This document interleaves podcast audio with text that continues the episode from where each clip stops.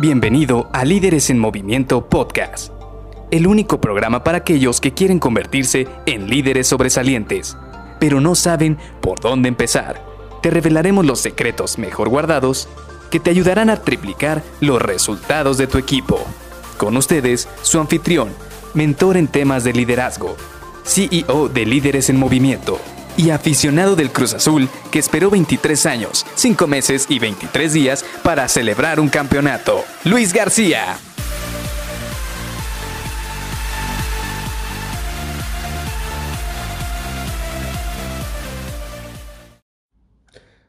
Hola, ¿cómo estás? Soy Luis García y te doy la bienvenida a Líderes en Movimiento Podcast. Hoy vamos a seguir con esta serie, la cual nos estamos enfocando en resolución de problemas. Esta serie es muy interesante porque, como te decía el día de ayer, tenemos que ser capaces de poder resolver los problemas que se nos presenten. Y cuando hablo de problemas, no nada más me refiero a problemas que vas a tener en tu vida laboral, sino también vas a tener problemas en tu vida general. ¿Por qué se vuelve importante tener una metodología? Platicábamos el día de ayer de que muchas veces perdemos esa capacidad de curiosidad. Solo vemos el problema y queremos inmediatamente resolverlo. Olvidamos identificar esa causa raíz o la posible causa por la cual está ocurriendo el problema. Y te lo voy a poner con un ejemplo muy sencillo. Imaginemos este problema. Se acaba de parar el coche, se acaba de detener el coche. ¿Qué es lo que pasa normalmente todo el mundo? Que luego, luego quiere, quiere arreglar el coche. Lo primero que quiere hacer es ponerle en movimiento, ya sea volviendo a dar llavazo o incluso salir y ver si alguna llanta está ponchada. O sea, realmente lo único que quiere es arreglar el coche. Pero en algún momento te has preguntado cuando esto ocurre, ¿por qué está fallando el coche?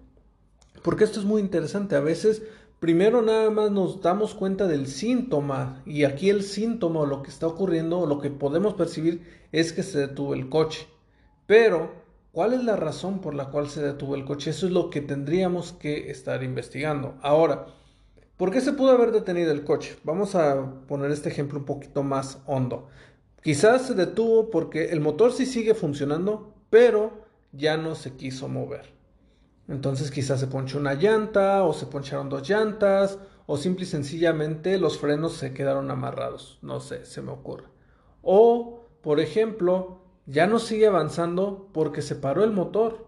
Y entonces ahí no es un problema de las llantas. Simple y sencillamente algo pasó adelante que por lo cual ya no está encendido el motor. Y si te vuelves a preguntar, bueno, ¿por qué se paró el motor? Entonces tienes que revisar si quizás se te acabó la gasolina. Porque ese también puede ser una causa por la cual se te paró el coche.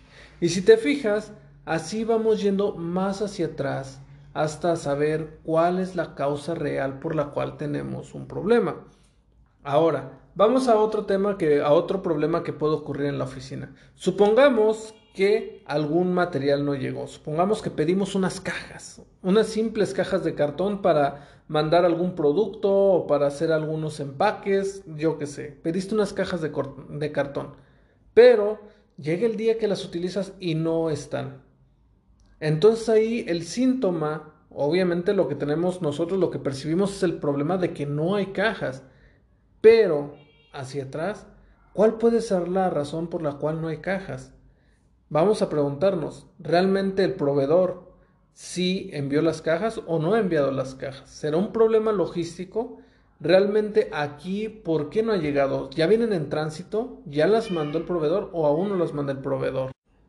¿Qué pasa si no es un problema logístico? ¿Qué pasa si la persona que tenía que mandar la orden de compra no mandó la orden de compra al proveedor y el proveedor ni siquiera sabe que tiene que embarcar esas cajas?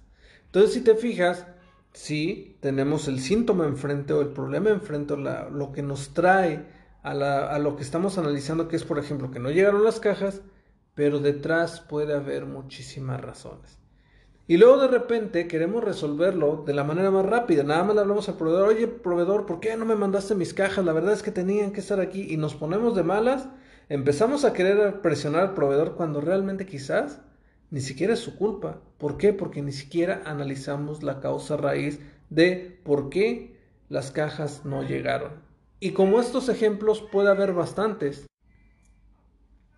Entonces, el primer punto que tienes que saber es, para poder resolver un problema, tienes que identificar la causa raíz del problema.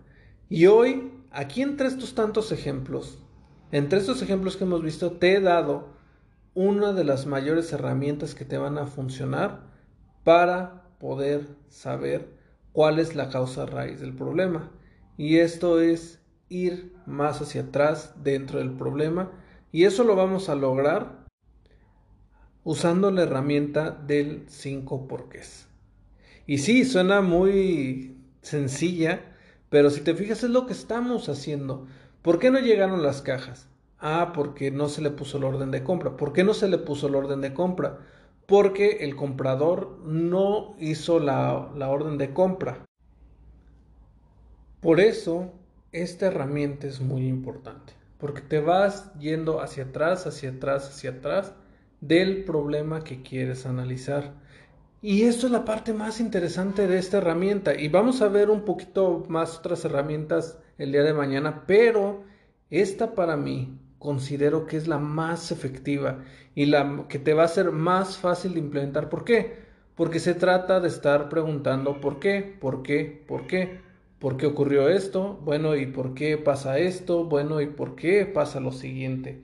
Y de esta manera vas a irte hacia atrás hasta llegar a la verdadera causa raíz del problema. Platícame qué tal te pareció esta herramienta, mándame un mensaje ahí por LinkedIn. Y el día de mañana vamos a seguir con estas herramientas.